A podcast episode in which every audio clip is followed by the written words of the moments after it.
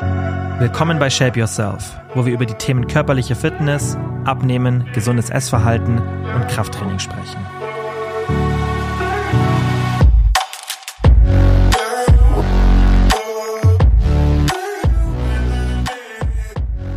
Heute werden wir über das Thema Fitness-Tracker sprechen, aber bevor wir dazu kommen, kurz ein Recap von meiner aktuellen Diät, weil ich ja euch so ein bisschen mitnehme. Auf Instagram nehme ich euch schon sehr intensiv mit. Da zeige ich euch eigentlich wirklich nicht alles, aber halt wirklich so den Großteil meiner Mahlzeiten, wie ich so meine Tage gestalte.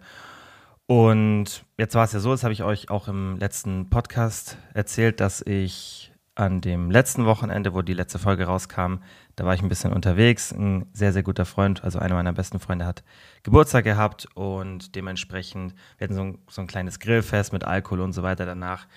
Und da war ich dann schon definitiv ein bisschen höher von der Kalorienzufuhr. Das war mir aber auch davor klar. Ich weiß gar nicht mehr, was ich so in der letzten Podcast-Folge dazu gesagt habe, ob ich da irgendwie auch erklärt habe, wie ich mich davor verhalten habe. Ich glaube, ich bin ein bisschen darauf eingegangen. Ich habe es auf jeden Fall so gemacht und das würde ich euch auch empfehlen, wenn ihr wisst, dass irgendein Ereignis ansteht, wie zum Beispiel bei mir war das dann halt der Samstag. Ich wusste, hey, ich werde da jetzt nicht mit dem Essen übertreiben, aber ich werde auf jeden Fall ein bisschen mehr essen als jetzt sonst während der Diät. Und ganz, ganz wichtig, ich werde auch relativ viele Kalorien durch den Alkohol konsumieren. Und ich habe es dann so gemacht, dass ich unter der Woche schon ziemlich viel Kalorien eingespart habe. Das Blöde war, ich konnte es auf Instagram nicht so wirklich ähm, sagen, wieso ich das gemacht habe, weil das war eine Überraschungsparty und ich wollte nicht, dass mein Freund die Story sieht und sich dann denkt, ey, so, dass er halt ein bisschen so draufkommt. Deswegen habe ich es nicht erklärt, wieso ich jetzt Richtung Wochenende ein bisschen die Kalorien einspare. Ähm, aber auf jeden Fall habe ich die Kalorien dann unter der Woche schon ein bisschen reduziert. Das heißt, an Tagen, wo ich gemerkt habe, hey, heute geht es echt gut, bin ich deutlich unter mein Ziel gegangen, was ich so als Durchschnittszufuhr angepeilt habe. Und dann habe ich danach auch mal nachreguliert, auch nochmal, weil ich war ungefähr, würde ich sagen, bei so 4000 Kalorien an dem Samstag und ich war auch nicht super aktiv. Also ich denke, ich habe ja an dem Tag wirklich einen Kalorienverbrauch von maximal 2600, 2500 vielleicht. Also ich war wirklich sehr, sehr inaktiv, kein Sport gemacht, wenig Alltagsbewegung so drin gehabt. Deswegen wusste ich, hey, ich bin an dem Tag gut im Überschuss. Klar, jetzt die 2500 so auf den normalen Tag gesehen, dadurch, dass wir ein bisschen länger unterwegs waren und so weiter. Aber das wird ganz ehrlich auch oft total übertrieben, weil wenn man jetzt nicht gerade irgendwo extrem rumrennt und wir da beim Bierpong spielen irgendwie so statisch rumstehen und dann ähm, ja auf der Part jetzt auch nicht so richtig rumrennen und wir sind danach noch im Club. Und wenn man da jetzt auch nicht hin und her rennt und tausende von Schritten macht, dann wird es auch oft überschätzt, was man da in diesen extra Stunden an Kalorien verbraucht. Dementsprechend habe ich jetzt auch nicht mit gerechnet, dass ich einen sehr, sehr hohen Verbrauch habe an dem Tag und habe natürlich, wie gesagt, davor die Kalorien reduziert und auch am Tag danach. Und was ich natürlich dann trotzdem in so Situationen immer empfehle und auch selbst gemacht habe, ist, dass ich dann in der Situation, also an diesem Samstag, an dem ich dann die höhere Kalorienzufuhr hatte, dass ich trotzdem mit der Ernährung nicht übertrieben habe. Es gab Kuchen, habe ich auch ein, zwei Stück gegessen. Es gab auch davor, wir haben gegrillt und ein paar Sachen dazu gegessen. Und da habe ich es halt auch einfach so gemacht, dass ich ich habe wenig Sachen gegessen, die wirklich extrem fettreich waren. Ich habe geschaut, dass ich irgendwie, wenn es so Grillkartoffeln gab, dass ich etwas gegessen habe. Natürlich auch ein bisschen Brot und so dazu. Ihr wisst es ja, einfach eine Balance gefunden. Ich habe es nicht übertrieben. Ich habe halt einfach auf Sättigungsmanagement geachtet, so gut es geht, aber auch nicht so, dass es irgendwie ja, irgendwie eine krasse Einschränkung war, weil ich habe dann ehrlich gesagt an so Tagen keine Lust, mich dann extrem einzuschränken, sondern ich will das dann auch genießen da und da gehört es dann einfach für mich dazu, dass ich dann nicht nur irgendwie so extrem low-fat bin und nur Gemüse esse. Das kann man machen, wenn man vielleicht noch ein bisschen mehr vor sich hat, auch bezüglich Fettverlust. Aber bei mir geht es ja wirklich nur um zwei, drei Kilo maximal. Und ich habe jetzt auch keinen Zeitdruck. Dementsprechend kann man da auch ein bisschen vom Tempo runtergehen und solche Sachen integrieren. Ich war auch gestern wieder unterwegs. Also ich mache das einfach so, dass ich das Tempo selbst bestimme und dass ich dann einfach auch gute Entscheidungen treffe, wo ich mich nicht selber sabotiere, weil ich eben schon mit der Einstellung reingehe. Ich gehe mit der Einstellung rein, hey, ich habe Zeit, ich kann es jetzt ein bisschen entspannter machen und wenn ihr euch so selber den Druck rausnehmt und autonom handelt, ich sage immer mit so einem klaren Fokus, nicht mit Druck, sondern mit einem klaren Fokus, ihr wisst, was ihr zu tun habt, aber ihr gebt selber das Tempo vor, dann seid ihr in ganz, ganz anderen Situationen oder ihr seid besser gesagt auf die Situation ganz, ganz anders vorbereitet und werdet auch viel, viel weniger Impulsivität beim Essen erleben, wenn ihr einfach das autonom gestaltet, weil ihr eben nicht diesen Druck habt. Und so mache ich es natürlich dann auch. Klar, wenn ich euch das so erzähle, dann sollte ich das schon selber auch so machen. Ich habe dann am Tag danach, ähm, ich war dann, ich glaube, wir waren ein bisschen unterwegs, waren dann beim Baden und so. Ich habe dann wirklich geschaut, ein kleineres Frühstück, habe hab da ein bisschen die Kalorien reduziert, ein bisschen Wassermelone mit zum Baden genommen, dort sonst nichts gegessen. Und dann war ich abends noch mal mit meiner Mama indisch essen. Da habe ich eigentlich auch nicht wirklich jetzt ähm, voll auf Kalorienreduzierung geachtet, sondern wusste, hey, ich bin heute eh ein bisschen tiefer und es passt, wenn ich heute jetzt, jetzt vielleicht auch nicht so krass ins Defizit komme am Tag danach, weil dann ist ja Bewegung, wenn man ein bisschen müde ist und so weiter, oft auch nicht so optimal. Also es hat auch alles gut hingehauen und ich war dann auch tatsächlich im Wochenblick betrachtet genau in dem Defizit, in dem ich sein wollte. Ich war so auf 700, 800 Kalorien im Defizit. Und dementsprechend hat das alles sehr gut funktioniert. Die Woche ist ähnlich gelaufen. Ich denke, die Woche wird sogar vom Defizit noch mal ein bisschen höher sein obwohl wir auch Montag All You essen waren und da auch wieder die Kalorienzufuhr höher war, aber auch da habe ich es wieder ähnlich gemacht. Ich habe tagsüber geschaut, dass ich die Kalorien ein bisschen reduziere, aber auch nicht zu krass, weil ich auch nicht mit zu viel Hunger ins All You Can Eat essen wollte.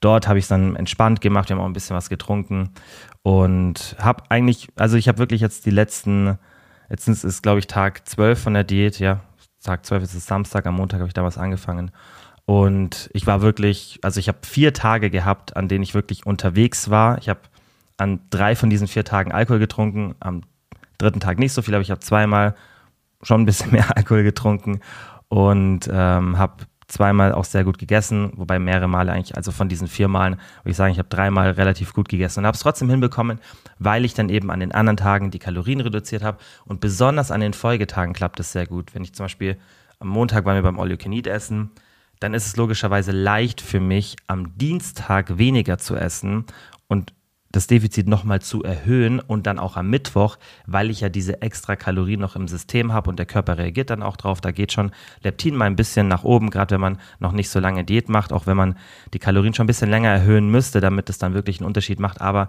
die Sättigung ist einfach eine andere, wenn man einen Tag mit mehr Kalorien zuvor hatte. Und ich finde, dann kann man auch mental einfach ein bisschen sagen, hey, jetzt hast du ein, zwei entspannte Tage gehabt, jetzt kannst du noch mal ein bisschen stärker ins Defizit gehen. Das kann man immer autonom steuern und manche tun sich leichter, das eher ein bisschen gradualer zu halten, also nicht diese Schwankungen zu haben, aber bei mir aktuell so, wie halt einfach mein Lifestyle ist, passt es besser, wenn ich ein paar extremere Tage habe vom Defizit, aber auch dann eben von der, von der höheren Zufuhr und hier auch immer viele Wege führen nach Rom. Es gibt da nicht die eine beste Strategie, sondern das, was halt am besten in euren Alltag passt ja, das war so ein bisschen der Diet Recap von mir. Und dann wollte ich mich noch für das positive Feedback zum Membership bedanken. Da habe ich echt extrem viel positives Feedback bekommen. Das hat mich sehr gefreut, weil da so viel Arbeit reingeflossen ist und auch noch reinfließen wird. Und ja, wie gesagt, es freut mich dann einfach, weil das ist ja trotzdem immer so eine Sache, wo man nicht ganz genau, also ich weiß ja nie 100 Prozent, wo ich euch helfen kann. Ich habe natürlich ein sehr gutes Gefühl durchs Coaching und auch durch den Austausch in den DMs und einfach über die Jahre, klar, man, man hat schon ein sehr, sehr gutes Gefühl, mit was ich euch denn wirklich bei sowas dann helfen kann mit so einem Produkt. Aber es ist dann trotzdem so ein bisschen Experiment immer am Anfang, weil man ja nie wirklich weiß, okay, erfüllt es jetzt wirklich das? Und natürlich gibt es ganz, ganz viele äh, Stellschrauben noch, die ich da drehen will, weil das natürlich auch dann von dem Feedback lebt, das ihr mir gebt. Aber ich bin schon extrem froh, dass jetzt gerade auch der Anfang, so wie es jetzt da steht, so positiv von euch aufgenommen wird. Deswegen wollte ich da nochmal Danke sagen und ja, würde sagen, ohne jetzt noch lange herumzureden, gehen wir in die Folge rein. Heutiges Thema Fitness-Tracker, hilfreich oder überflüssig. Ich weiß gar nicht, wie viele so einen Fitness-Tracker benutzen. Ich glaube, ich habe eine, ich weiß nicht, ob ich eine Umfrage gemacht habe auf Instagram. Ich habe es mir vermutlich danach nicht angeschaut, habe es vergessen. Ich glaube, ich habe euch gefragt, ob ihr so einen benutzt. Aber ich glaube schon, dass, ja, würde ich sagen mal so um die 50 Prozent, vielleicht ein bisschen mehr so einen Fitness-Tracker aktuell haben, von den Leuten auch jetzt, die hier zuhören. Also definitiv, gerade in der Fitnessbranche, ist es doch was, was sehr, sehr viele benutzen, weil selbst wenn die Leute keinen speziellen Fitness-Tracker haben, wie eine Fitbit oder Garmin, dann haben sie halt die Smartwatch-Version, irgendwie Apple Watch oder auch, ich glaube, Garmin hat ja auch ähm, Smartwatch-Versionen. Also einfach irgendein Wearable Device, den man an der Hand trägt, sei es jetzt ein Whoop oder Fitbit oder Apple Watch. Das haben doch sehr, sehr viele und ich kriege auch immer relativ viele Fragen dazu. Und wir haben schon mal eine Podcast-Folge drüber gemacht, aber das ist schon ein bisschen länger her. Und deswegen will ich mir jetzt heute in der Folge mit euch erstmal den theoretischen Teil anschauen, was man sich von einem Fitness-Tracker überhaupt erwarten kann oder was die meisten davon erwarten, wie die auch funktionieren. Ist sicherlich auch ganz interessant für euch. Und natürlich auch, was die wissenschaftliche Datenlage zu der Genauigkeit sagt, weil das ist ja das, was die meisten interessiert. Wie genau sind diese Fitness-Tracker wirklich? Und dann schauen wir uns im zweiten Part wie immer an, wie man das Ganze in der Praxis umsetzen kann, weil wir müssen natürlich dann auch schauen, dass wir das ganze theoretische, die wissenschaftliche Datenlage auch benutzen können, damit wir dann nicht jetzt irgendwie sagen, Fitness-Tracker sind schlecht oder sind gut, sondern damit wir eben das, was dabei rauskommt, wirklich auch für den Alltag nutzen können, weil es gibt definitiv Anwendungsbereiche und Szenarien, in denen so Fitness-Tracker sinnvoll sind. Das nehme ich schon mal vorweg. Aber ich würde jetzt sagen, wir schauen uns jetzt erstmal den theoretischen Teil an und klären erstmal, ob Fitness-Tracker wirklich hilfreich sind oder eher ein bisschen überflüssig.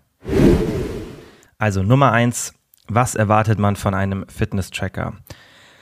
Ich denke, das, was die meisten damit erreichen wollen, ist, dass sie wissen, wo der Kalorienverbrauch ist. Das heißt, sie wollen wissen, wie viel Kalorien verbrauche ich so tagsüber, was kommt dann noch so beim Sport dazu. Viele interessiert es auch, was sie in einzelnen Sporteinheiten verbrauchen, damit sie dann vielleicht damit die, durch diese Informationen wissen können, okay, was kann ich jetzt noch mehr an Sport machen oder welcher Sport trägt dazu bei, dass ich viel Kalorien verbrauche, weil höherer Kalorienverbrauch heißt dann entweder ich kann mehr essen oder ich komme halt leichter ins Defizit.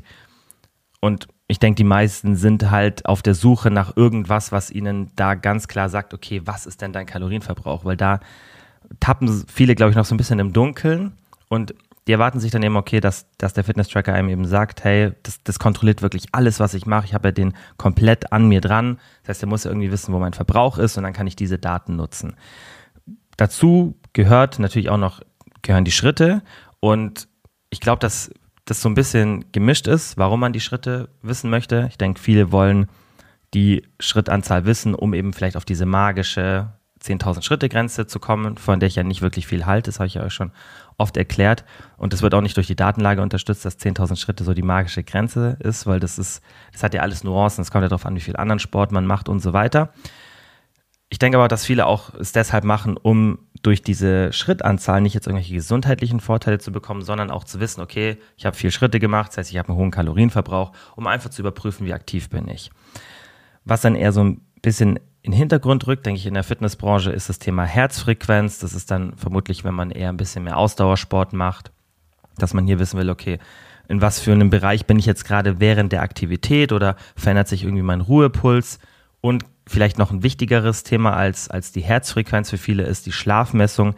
Wichtig, aber die betrachten wir heute nicht, weil das ist auch ein sehr, sehr komplexes Thema, wo dann auch die einzelnen Tracker wir uns ein bisschen genauer anschauen müssen und das würde jetzt hier den Rahmen sprengen von einer Folge. Das können wir uns gerne mal, falls euch das interessiert, lasst mir da Feedback da, auch mal genauer anschauen. Was wir uns heute eher anschauen, sind diese, diese bezogenen Daten auf eher Kalorienverbrauch, ja, auch ein bisschen die Herzfrequenz.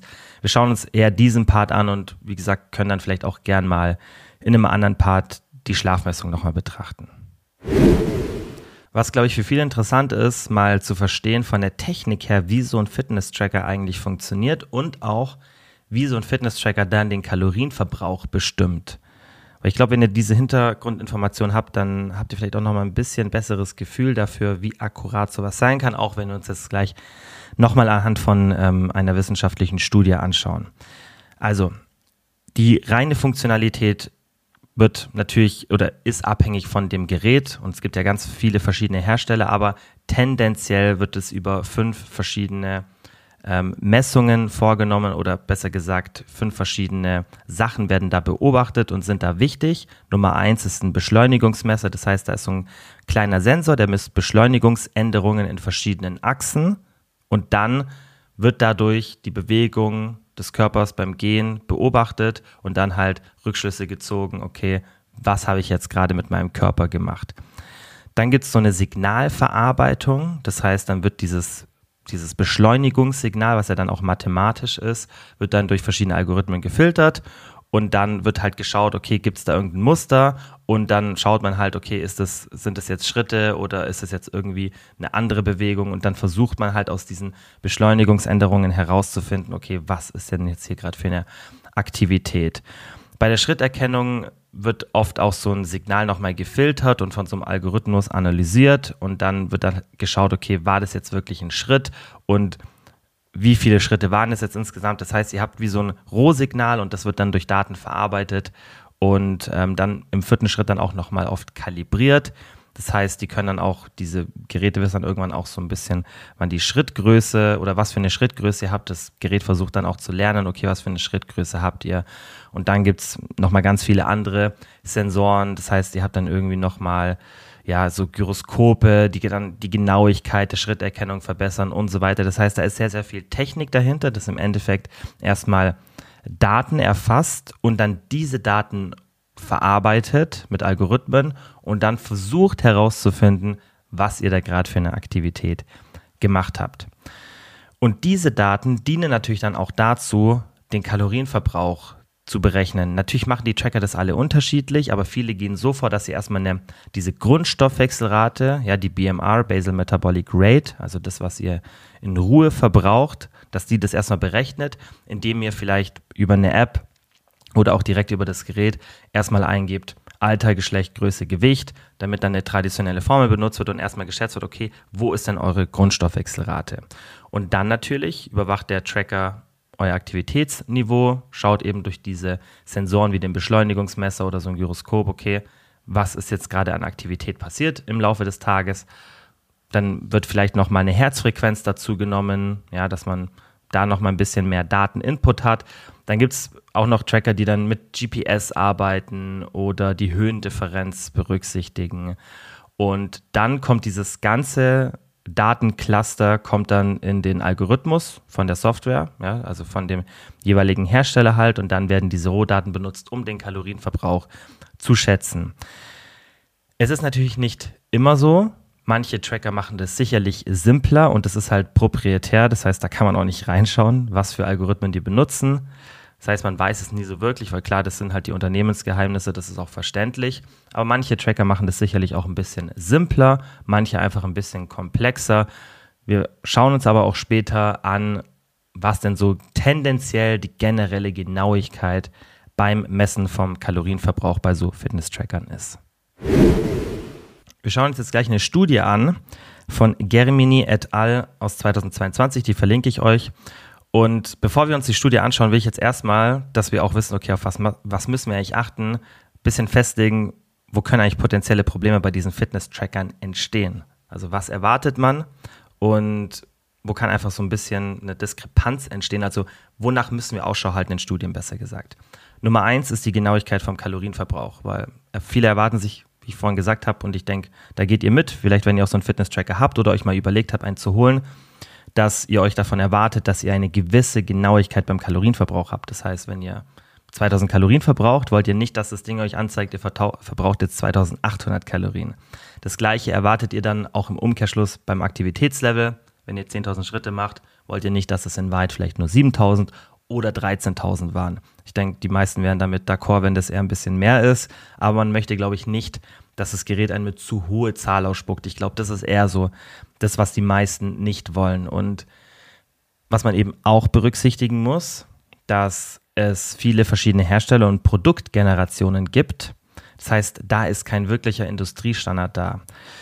Und das Problem ist, dass es jetzt auch nicht so wirklich die krasse Datenlage gibt, wie die einzelnen Produktgenerationen untereinander funktionieren. Aber ich würde jetzt mal schwer davon ausgehen, dass ein Hersteller bei den einzelnen Produktgenerationen keine extrem großen Abweichungen hat. Es kommt natürlich auch immer darauf an, ob der Hersteller tatsächlich die Hardware, also das, was die, die Messungen ausmacht und auch die Software selber macht oder ob er die zukauft, weil es ist ja tatsächlich nicht immer so, dass Unternehmen auch deren Core-Verkauf oder, oder Core-Produkt etwas ist, was sie dann auch selber herstellen. Das heißt, es kann sein, dass irgendeine Brand, ist jetzt nur ein Beispiel, ich glaube, die Fitbit macht es zum Beispiel selber.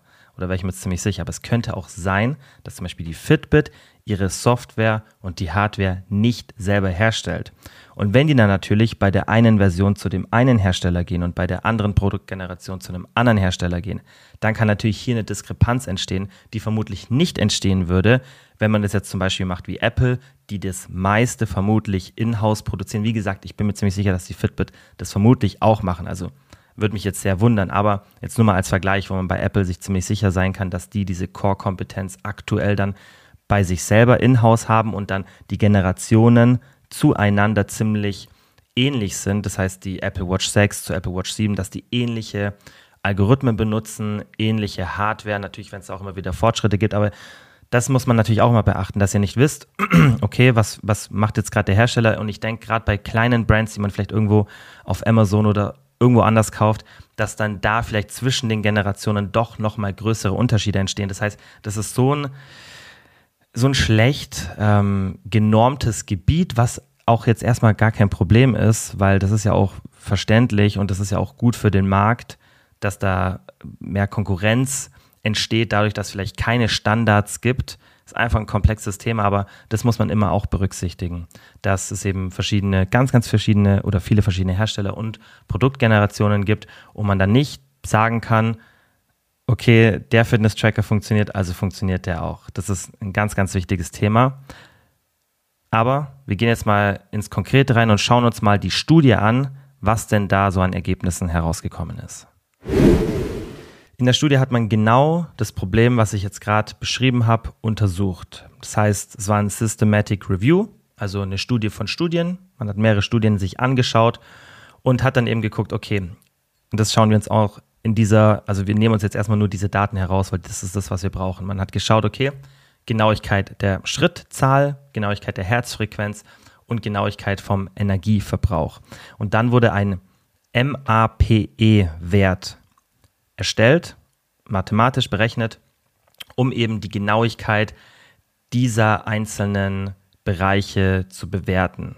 Ja, also man hat zum Beispiel bei den, bei den Schrittzahlen waren es 31 Studien, bei der Herzfrequenz waren es 9 Studien und beim Kalorienverbrauch waren es 22 Studien. Beim, bei der Schrittanzahl waren es 29 äh, Marken, bei der Herzfrequenz 7 und bei dem Kalorienverbrauch waren es 22. Und unter diesen Marken gab es dann nochmal mehr Devices, also zum Beispiel bei den Schrittanzahlen waren es 29 Marken, aber 72 Devices. Das heißt, da wurde wirklich eine große Anzahl von Fitness-Trackern berücksichtigt bei diesem Systematic Review. Das heißt, wir haben da ziemlich gute Daten, die wir auch generell einfach ähm, gut betrachten können, weil die uns eben diesen Überblick geben, von dem ich gerade gesprochen habe, dass wir eben diese Unterschiede mal rausnehmen und einfach mal auf den, auf den Durchschnittswert schauen. Bei den Schritten war es so, dass tatsächlich die Fitbit Charge, und das habe ich auch schon in vergangenen Podcast-Folgen öfter mal gesagt, dass die relativ gut ist, weil die auch in anderen Studien ziemlich gut abgeschnitten hat. Und klar, ist dann logisch, wenn die in anderen Studien gut abschneidet, dass sie dann in diesem Systematic Review auch ziemlich positiv raussticht. Da hatte die Fitbit Charge mit einem MAPE, also diesem Abweichungswert von unter 25 Prozent, die genauesten Werte. Ähm, die meisten anderen Geräte waren aber auch relativ genau. Nur die Fitbit Charge, kann man so sagen, war so das beste Modell in diesem Vergleich. Wie gesagt, da sind jetzt auch nicht alle Devices mit drin, die es so auf dem Markt gibt, weil da gibt es einfach so viele mittlerweile aber die war da schon ziemlich genau. Man muss aber auch sagen, dass der Rest der Devices auch ziemlich gut war bei der Schrittmessung. Bei der Herzfrequenz war es die Apple Watch, was mir jetzt auch nicht wirklich verwundert, weil die da auch einen sehr, sehr starken Fokus drauf legen. Eine der neuen Generationen, ich glaube, das hat entweder mit Generation 6 oder 7 angefangen. Die haben ja auch dann ähm, die Möglichkeit, dass die Herzrhythmusstörungen erkennen. Also da ist Apple, glaube ich, so der Vorreiter bin ich jetzt aber ehrlich gesagt jetzt auch nicht so mitten im Thema drin, dass ich weiß, welcher von den Herstellern da welchen Fokus hat. Aber in der Studie hat man gesehen, dass eben die Apple Watch eine Abweichung von unter 10% war die da die genaueste. Ja, also bei dieser Herzfrequenz, wobei man auch hier sagen muss, dass generell die Herzfrequenz auch ziemlich gut gemessen wurde von diesen Trackern. Beim Kalorienverbrauch war dieser Abweichungswert über 30% im Durchschnitt bei allen Marken.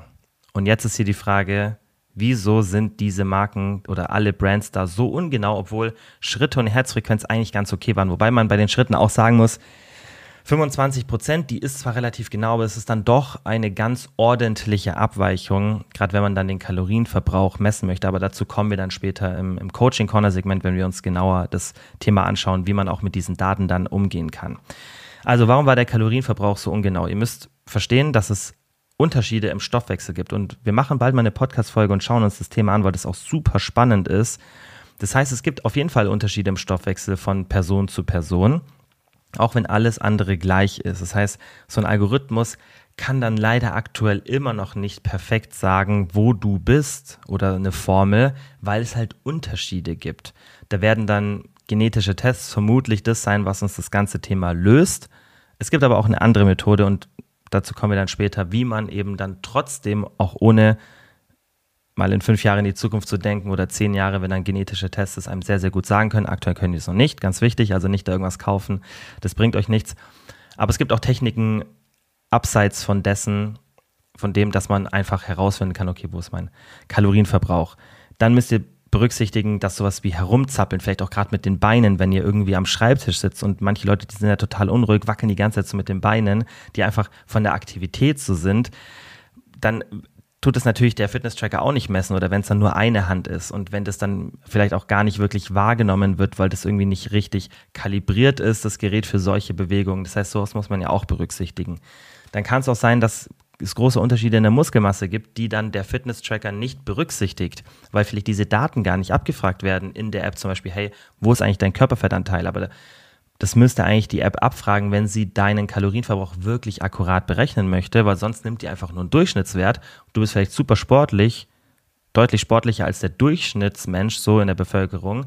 Wenn dieser Durchschnittsmensch aber für die Studie genommen wurde, die den, ähm, die, den, die, die Kalorienrechnerformel entwickelt hat, dann hast du natürlich einen größeren Kalorienverbrauch oder vielleicht hast du deutlich weniger Muskelmasse. So. Also da gibt es halt auch Unterschiede. Und auch die sportliche Aktivität, wenn natürlich die sehr, sehr hoch ist und die Abweichung vielleicht gar nicht so extrem hoch ist, aber aufgrund von so viel sportlicher Aktivität auch die Abweichung höher wird, weil es einfach prozentual dann mehr ausmacht, dann kann das natürlich auch dazu beitragen. Also es gibt da ganz, ganz viele verschiedene Faktoren, die dazu führen, dass trotz dieser relativ guten Messung von zum Beispiel Schritten und auch Puls, also ähm, Herzfrequenz, dass sie dann trotzdem eben diese krassen Fehler beim Kalorienverbrauch haben, weil über 30 Prozent im Durchschnitt bei allen Marken, über die ganzen Studien gesehen, ist schon ein ordentlicher Wert. Also du würdest dir da vermutlich ein bisschen höhere Genauigkeit ähm, einfach erwarten und, und 30 Prozent, das macht schon, macht schon ordentlich was aus, weil das wäre genau der Fall, dass man zum Beispiel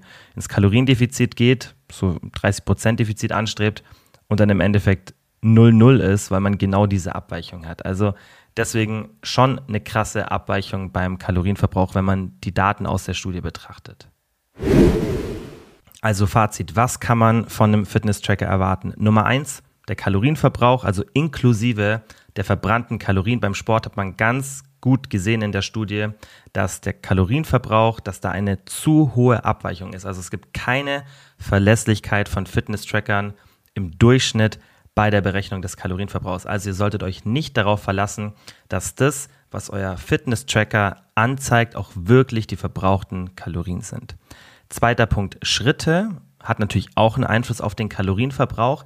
Da ist die Messung relativ verlässlich. Natürlich ist auch hier wieder, je nachdem, was ihr für eine Marke habt, die Messung genauer oder ungenauer, aber im Durchschnitt, jetzt in diesem Systematic Review, hat man gesehen, dass die Schritte doch relativ gut gemessen werden. Die Herzfrequenz, die ist vielleicht dann relevant, wenn man bestimmte Kardioprotokolle hat oder auch mal schauen möchte, hey, wie verändert sich mein Ruhepuls?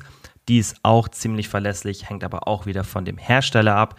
Das heißt, eine Sache können die Fitness-Tracker relativ schlecht, das ist den Kalorienverbrauch messen, das, was die meisten sich auch erwarten. Die Schritte und die Herzfrequenz, da sind die eigentlich ziemlich gut. Und jetzt schauen wir uns im Coaching Corner Segment an, wie ihr trotzdem diese Daten und generell Fitness-Tracker sinnvoll nutzen könnt. Also, wenn wir uns jetzt erstmal den Kalorienverbrauch anschauen und uns überlegen, okay, wie kann ich jetzt trotzdem den Input von einem Fitness-Tracker oder generellen Fitness-Tracker sinnvoll nutzen, damit ihr mir dabei hilft, meinen Kalorienverbrauch zu bestimmen.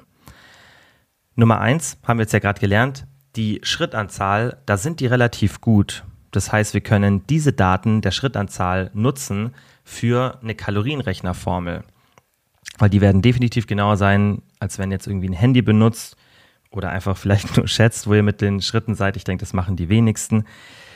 Das heißt, ihr könnt diese Daten von den Fitness-Trackern nutzen, die ihr für eure Schritte sammelt, dann vielleicht auch in einem Wochendurchschnitt, weil jeder Tag ist ja anders, um dann diese Daten in einer Kalorienrechnerformel zu nutzen oder auch euch darauf zu verlassen, auf das, was der Fitness-Tracker sagt, dann aber ganz, ganz wichtig, Gewicht und Körperzusammensetzung beobachten und Anpassungen treffen. Das ist auch ja ein ganz primärer Punkt, den ich mit in den Membership reingenommen habe, so eine Entscheidungshilfe. Das, Im Coaching mache ich das natürlich manuell für meine Coaches, aber im Membership habe ich so eine Entscheidungshilfe gebaut. Das war auch echt ein krasser Aufwand, das Ding zu bauen, die dann durchgeht mit euch, okay, wie war die Gewichtsveränderung in einem bestimmten Zeitraum, was ist so das Ziel, was hätte passieren sollen, was hast du an Kalorien zugenommen? Wie müssen wir die Kalorien kalibrieren, also verändern, damit du eben an dieses Ziel gelangst. Weil ihr müsst verstehen, dass beim Kalorienverbrauch immer so eine Kalibrierung notwendig ist, in der Regel. Natürlich kann es schon auch mal sein, das ist tatsächlich bei mir zum Beispiel so, wenn ich mit meiner Kalorienrechnerformel, die ich auch fürs Coaching und für ein Membership benutze, wenn ich meinen Kalorienverbrauch damit berechne, dann bin ich da tatsächlich ziemlich genau da, wo ich tatsächlich auch bin. Woher weiß ich das? Weil ich diese Kalorienzufuhr schon oft über einen längeren Zeitraum in diesen Phasen, wo ich dann auch die Berechnung gemacht habe, zu mir genommen habe und mein Gewicht stabil blieb. Das heißt, eigentlich am besten wäre es für euch, wenn ihr mal für drei bis vier Wochen eine bestimmte Kalorienzufuhr zu euch nimmt, wirklich dann auch ziemlich genau wisst, hey, das waren jetzt 2700 Kalorien und keine 3000, also da müsstet ihr dann schon mal ein bisschen genauer tracken und auch viel Beständigkeit reinbringen, das ist halt wichtig, um dann zu schauen, okay, wie verhält sich mein Gewicht? Steigt es leicht, sinkt es leicht, ja, und dann solltet ihr natürlich auch im optimalen Fall eure Aktivität gleich lassen für diesen Zeitraum, damit ihr das dann gegenüberstellen könnt und schauen könnt, okay, das dachte ich, kommt mit dieser Aktivität bei diesem oder kommt raus, ja, an, mit dem Kalorienrechner an Kalorien. Das habe ich zu mir genommen, das mit meinem Gewicht passiert. Wenn ihr dann seht, hey, das ist leicht gestiegen, dann wisst ihr, ah, okay, muss ich ein bisschen hochgehen, muss ich ein bisschen runtergehen. Und das macht halt meine Entscheidungshilfe Membership, macht es halt rechnerisch. Das heißt, die schaut dann auch, okay, wie müssen wir das wirklich akkurat anpassen? Also, was war dann da für ein Kalorienunterschied und, und, und. Das heißt, das sollte man dann schon kalibrieren. Und das könnt ihr natürlich auch machen, dass ihr einfach diese Beobachtung vornehmt und dann den Input vom Fitness-Tracker dafür nutzt, dass ihr halt wisst, okay, wo ist mein Aktivitätslevel. Aber das müsst ihr immer machen. Also, ihr müsst so und so diese Beobachtungen vornehmen und dann Anpassungen treffen, weil es ist selten so, dass jetzt wie bei mir so eine Punktlandung ist und die Formel wirklich genau euch das ausspuckt, was ihr auch an Kalorienverbrauch habt. Ich weiß zum Beispiel, dass ich damals, als ich die Fitbit benutzt habe, der Kalorienverbrauch meistens so 300, 400 Kalorien zu hoch war von dem, was ich eigentlich zu mir genommen habe um mein Gewicht zu halten. Und die Fitbit hat mir meistens 300, 400 Kalorien zu viel gesagt. Auch die Daten, die ich von Kunden bekomme, sind fast immer falsch. Also es ist nicht immer jetzt die Fitbit, es sind ganz, ganz viele verschiedene Tracker, aber meine Erfahrung ist, dass generell, wenn ich Daten bekomme und dann überprüfe, okay, wo sind wir eigentlich gerade wirklich mit der Kalorienzufuhr oder wo sollten wir sein oder was denke ich, was ist dein Kalorienverbrauch, dann sind wir da doch meistens woanders ähm, im Vergleich zu dem, was die Fitness-Tracker oder irgendwelche Smartwatches sagen. Das zweite, wofür ihr die Daten von einem Fitness-Tracker oder auch einen Fitness-Tracker besser gesagt sinnvoll nutzen könnt, ist der Aktivitätslevel. Die meisten Tracker haben ja so eine Erinnerung an mehr Aktivität. Das heißt, sie sagen euch entweder, hey, du hast jetzt deine Schrittgrenze erreicht von x tausend Schritten oder also dein Schrittziel oder beweg dich mal öfter, du hast jetzt in der letzten Stunde nur so und so viel Aktivität gehabt und du hast vielleicht ein Aktivitätsziel pro Stunde. Vielleicht rechnet dir der Tracker das auch aus, je nachdem, was dein, dein gesamtes Schrittziel war. Da gibt es ja die verschiedensten Einstellungsmöglichkeiten, die natürlich auch da von den Marken und der Software abhängen. Aber die meisten Tracker haben trotzdem so eine Funktion drin, dass sie einen an mehr Aktivität erinnern. Und selbst wenn sie es nicht bewusst machen, schaut man ja vielleicht ab und zu drauf und sieht dann, ah, bin irgendwie erst bei 4000 Schritten und eigentlich will ich so Richtung 7 oder 8000 kommen, dann ist es ja eine super Erinnerung, die man direkt an sich hat, muss man nicht irgendwie aufs Handy schauen, das ja dann auch oft nicht am Körper ist, sodass man da eh nicht wirklich weiß, wo bin ich jetzt mit den Schritten, um dann zu sehen, hey, ich soll vielleicht ein bisschen mehr Aktivität machen. Man hat vielleicht auch am Ende der Woche so eine Zusammenfassung, wo war ich gesamt mit den Schritten, wie viel Sport habe ich gemacht. Vielleicht hat man sich das gar nicht so gemerkt, auch die, die Dauer und so. Also das wäre zum Beispiel bei mir oft so, dass ich, also ich benutze keinen Fitness-Tracker und ich habe das halt im Kopf am Ende der Woche, wie viel Sport ich gemacht habe. Aber damit könnte ich das natürlich noch genauer wissen, okay, wie viele Minuten war ich jetzt wirklich im Gym, da weiß ich schon ziemlich genau, aber habe ich jetzt noch Fußball, Tischtennis, irgendwas anderes, wie lange habe ich das noch gemacht? Da ist natürlich sowas auch ganz cool, dass man dann vielleicht am Ende der Woche so eine Zusammenfassung bekommt und auch sieht, hey, wie ist jetzt meine Aktivität? War die jetzt in der letzten Woche wieder ein bisschen weniger? Muss ich vielleicht wieder ein bisschen mehr darauf achten?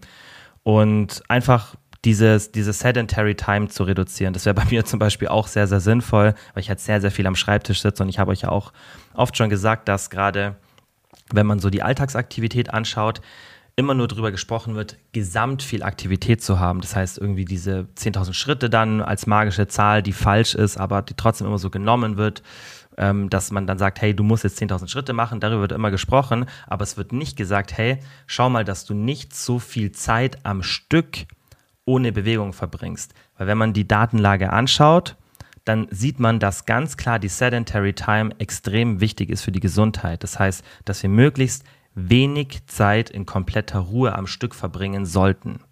Und da ist natürlich so ein Aktivitätstracker ganz cool, wenn der dir immer wieder sagt, hey, du hast es in der letzten Stunde nun so und so viel Aktivität gehabt, beweg dich mal ein bisschen. Da finde ich das extrem sinnvoll. Würde ich jetzt auch sagen, wäre bei mir zum Beispiel ein sehr, sehr guter Case, vielleicht mal wieder drüber nachzudenken, mir doch wieder so einen ähm, Fitness-Tracker zu holen. Nur aktuell, ich sehe halt einfach nicht so einen wirklichen Benefit dafür und ähm, ja, deswegen nicht. Aber es gibt auf jeden Fall gute Argumente gerade fürs Aktivitätslevel.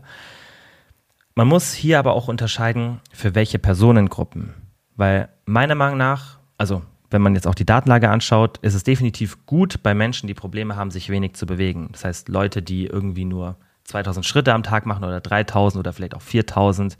Da gibt es eine Studie aus 2022, da hat man auch gesehen, dass die Verwendung von Aktivitätstrackern zu 1800 Schritten mehr pro Tag führen und tendenziell zu einer besseren Körperzusammensetzung führen und auch beim Gewichtsverlust helfen.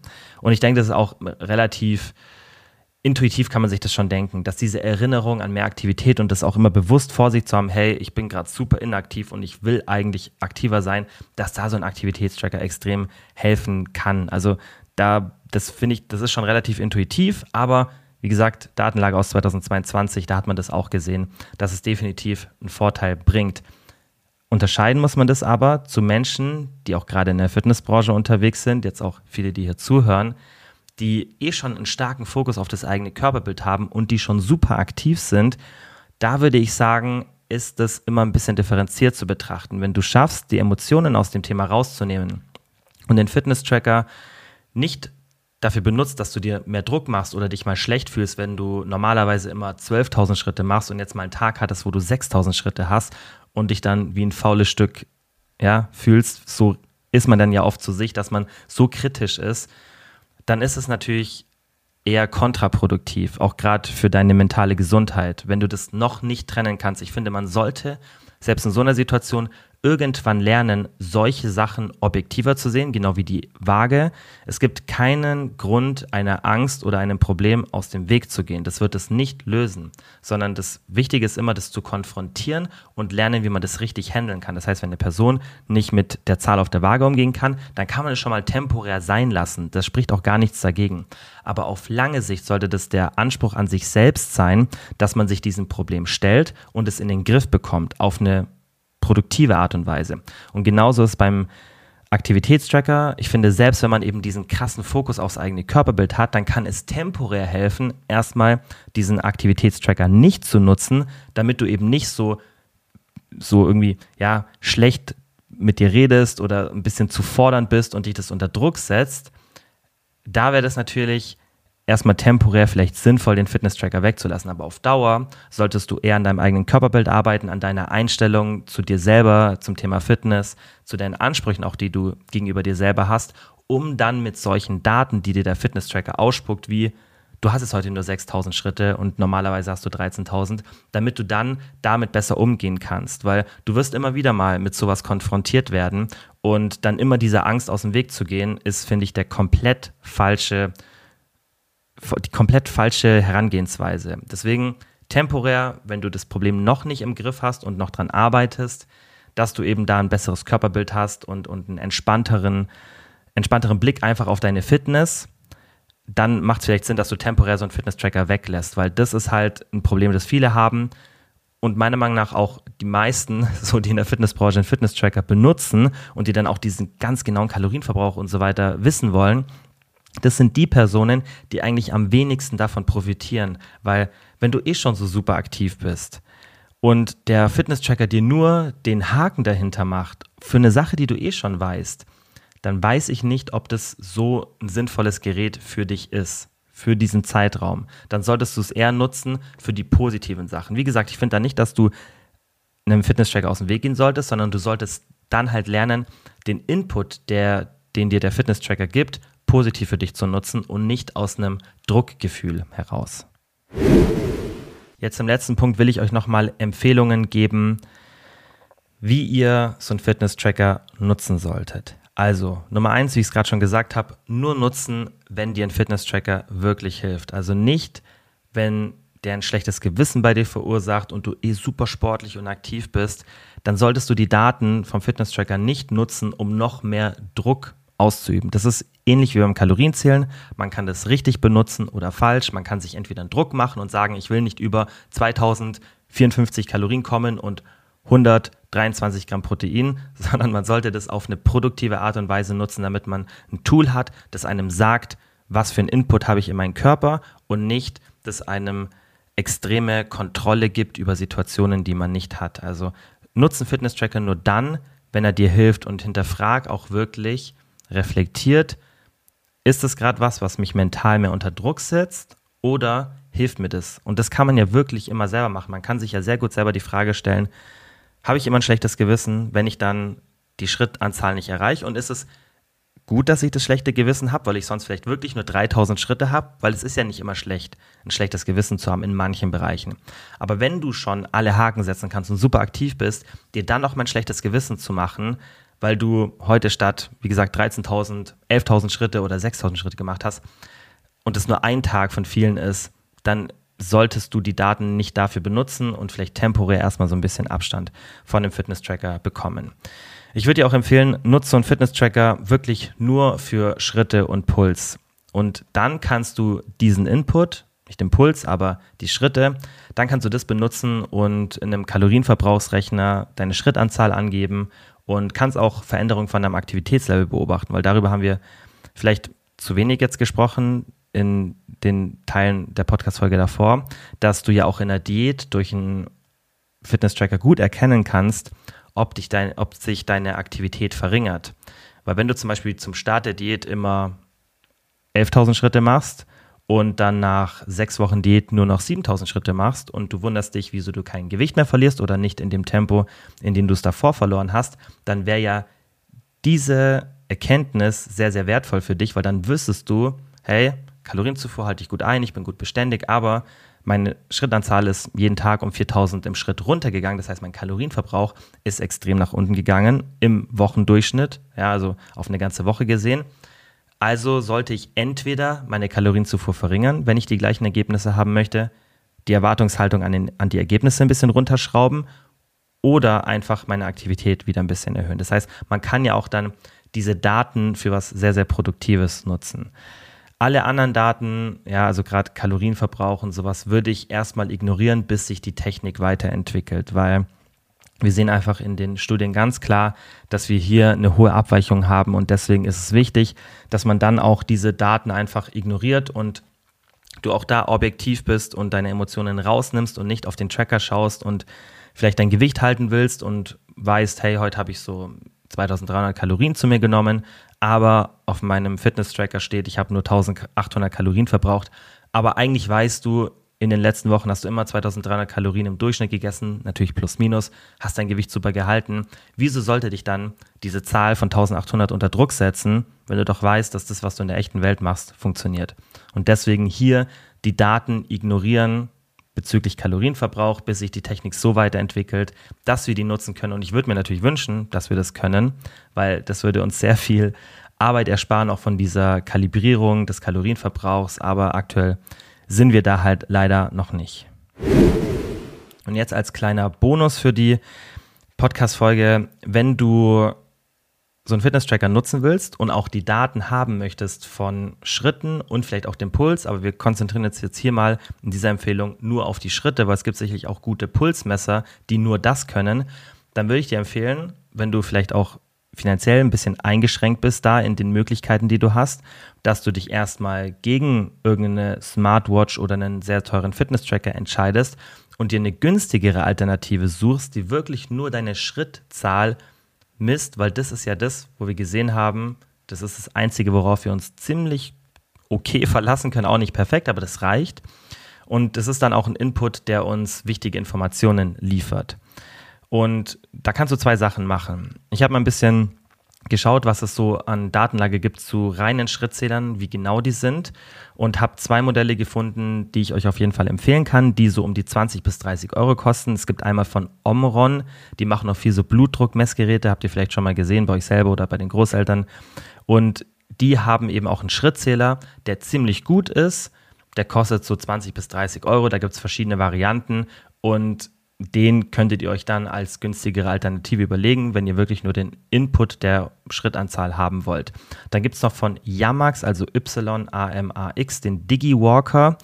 Ich bin ehrlich, ich habe jetzt nicht lang nachgeschaut, aber es sieht aus, als wäre der in Deutschland relativ schwer zu finden. Vielleicht ist der hauptsächlich für den amerikanischen Markt gemacht oder für den asiatischen, ich weiß es nicht. Auf jeden Fall ist der auch ziemlich genau und auch in diesem Preissegment.